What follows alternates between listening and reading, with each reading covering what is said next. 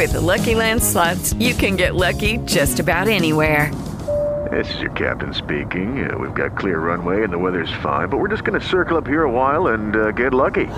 No, no, nothing like that. It's just these cash prizes add up quick. So I suggest you sit back, keep your tray table upright, and start getting lucky.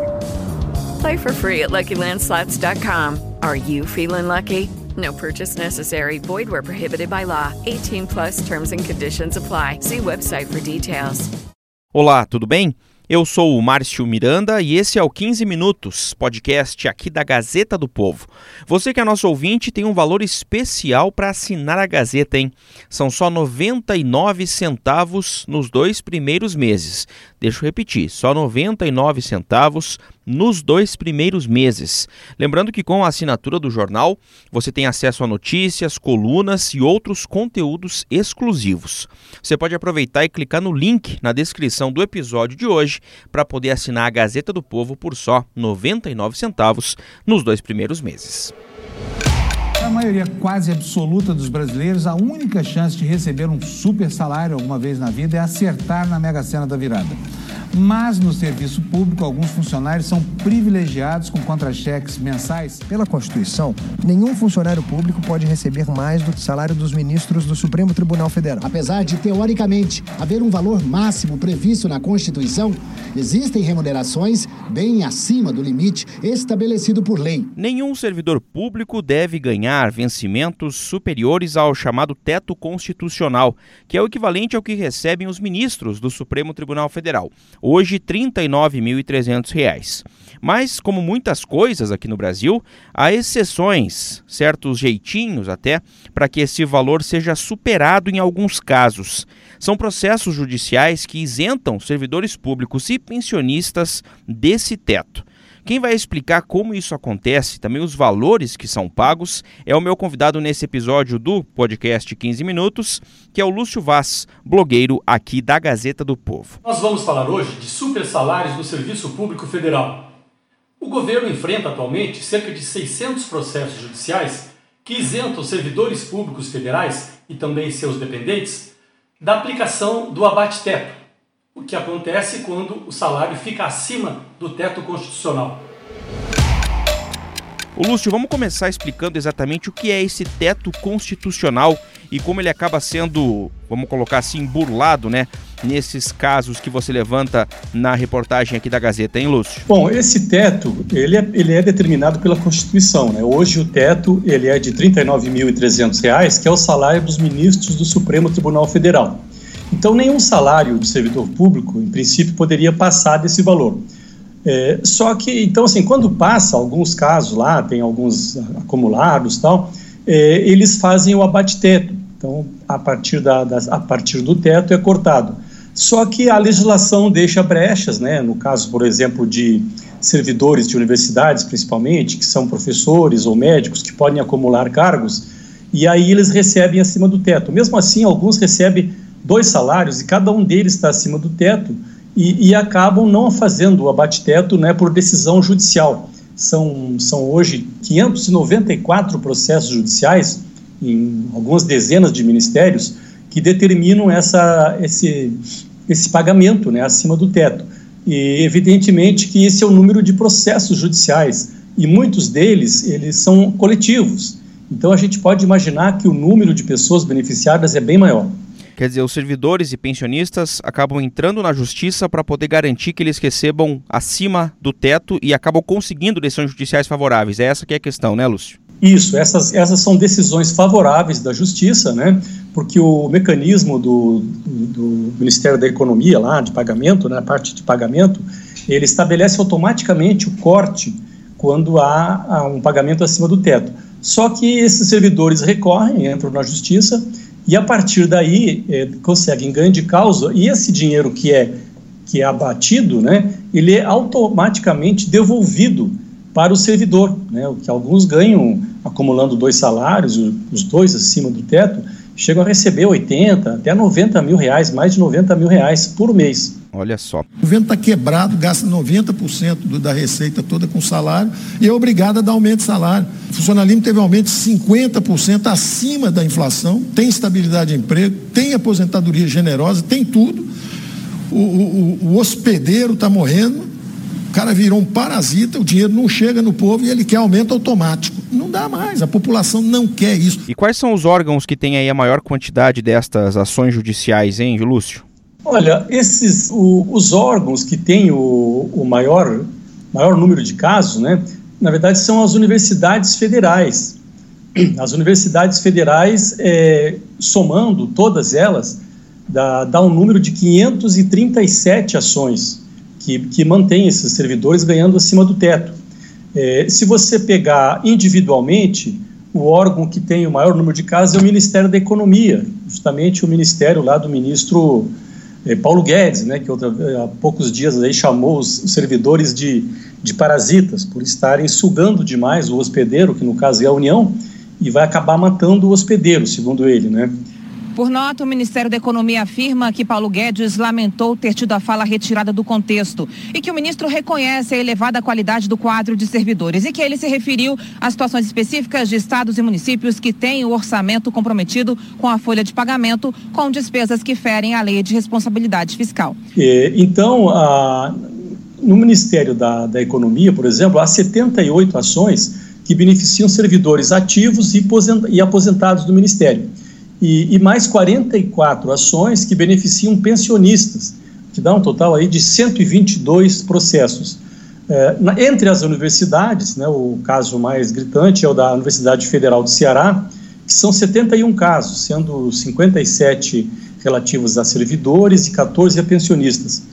E, e, entre 40 universidades que nós listamos, né, numa pesquisa que eu fiz no Ministério da Economia, entre 40 universidades, é, há, há supersalários para 480 servidores e 57 pensionistas, que são dependentes de servidores que já morreram.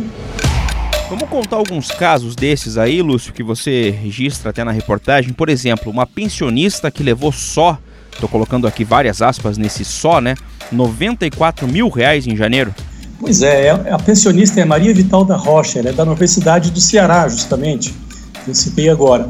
Ela recebeu em janeiro, agora veio na folha de pagamento, 94,5 mil reais.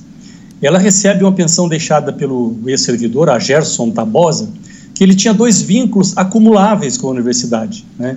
É, o professor lá, o, o pró-reitor de gestão de pessoas da universidade, o senhor Marcos Vinícius Machado, é, informou que o, esse acúmulo é permitido pela Constituição. Ainda assim, eles aplicaram, né, houve aplicação do abate-teto, porque cada pagamento estava acima do teto. Mas, segundo ele, houve uma decisão judicial favorável à pensionista e esse valor descontado, né, que havia sido descontado, foi devolvido a ela.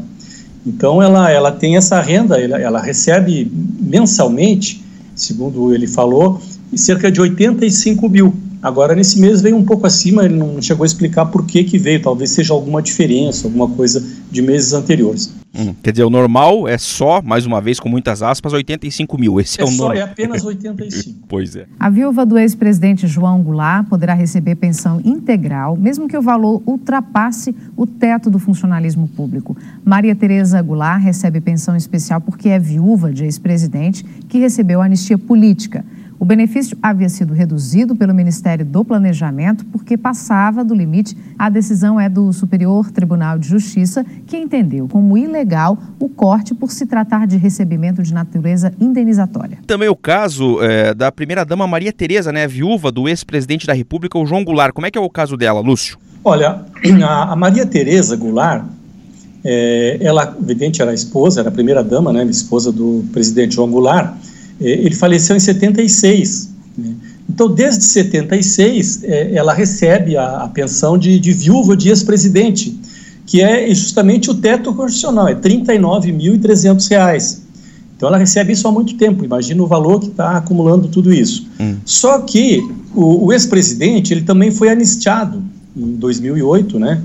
E, então, ele passou, ela passou, porque ele já havia falecido, ela passou a receber uma pensão deixada por ele de anistiado político no valor de R$ 10.400.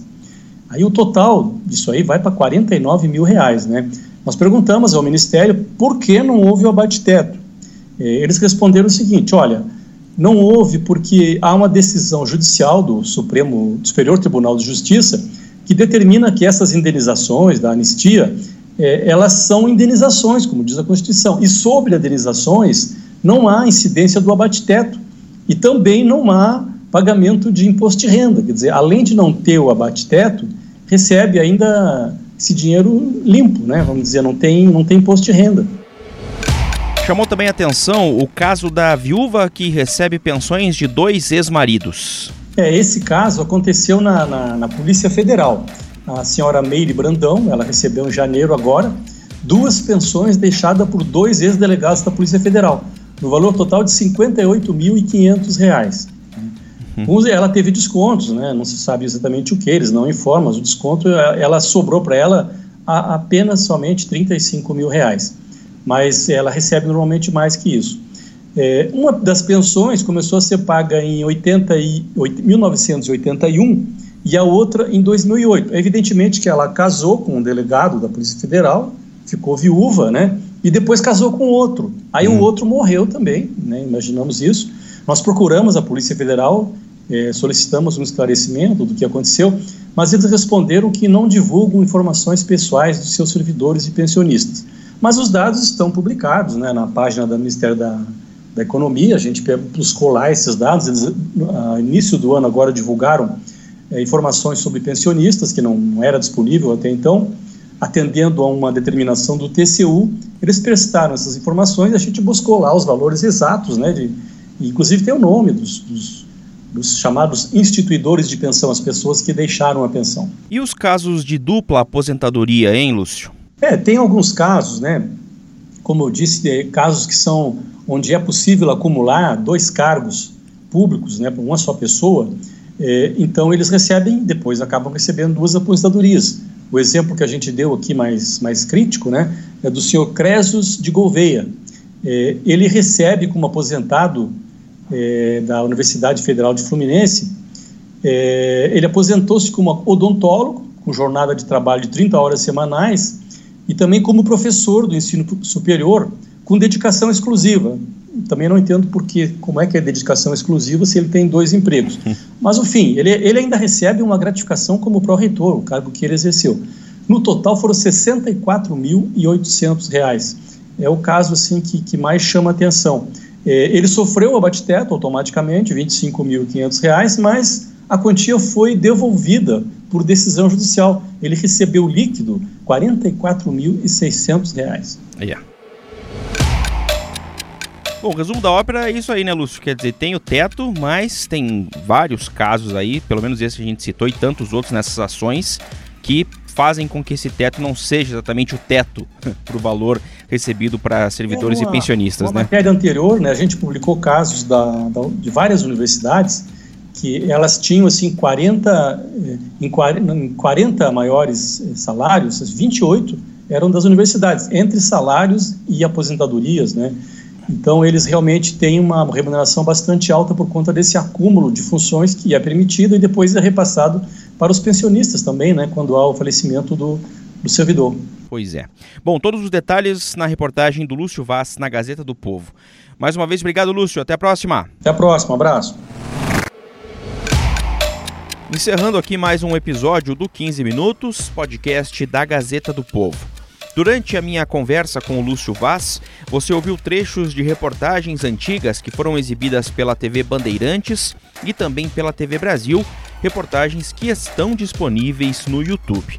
A equipe aqui do 15 Minutos conta com a participação da Maria Escrocaro, da Jennifer Ribeiro e do Durval Ramos, a montagem do programa é do Leonardo Bestloff e a direção de conteúdo é do Rodrigo Fernandes.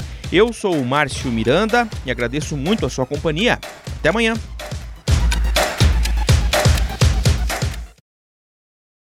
Lucky Land Casino asking people what's the weirdest place you've gotten lucky? Lucky? In line at the deli, I guess. Aha, in my dentist's office. More than once, actually. Do I have to say? Yes, you do. In the car before my kids' PTA meeting. Really? Yes. Excuse me, what's the weirdest place you've gotten lucky? I never win and tell. Well, there you have it. You can get lucky anywhere playing at LuckyLandSlots.com. Play for free right now. Are you feeling lucky? No purchase necessary. Void where prohibited by law. 18 plus. Terms and conditions apply. See website for details.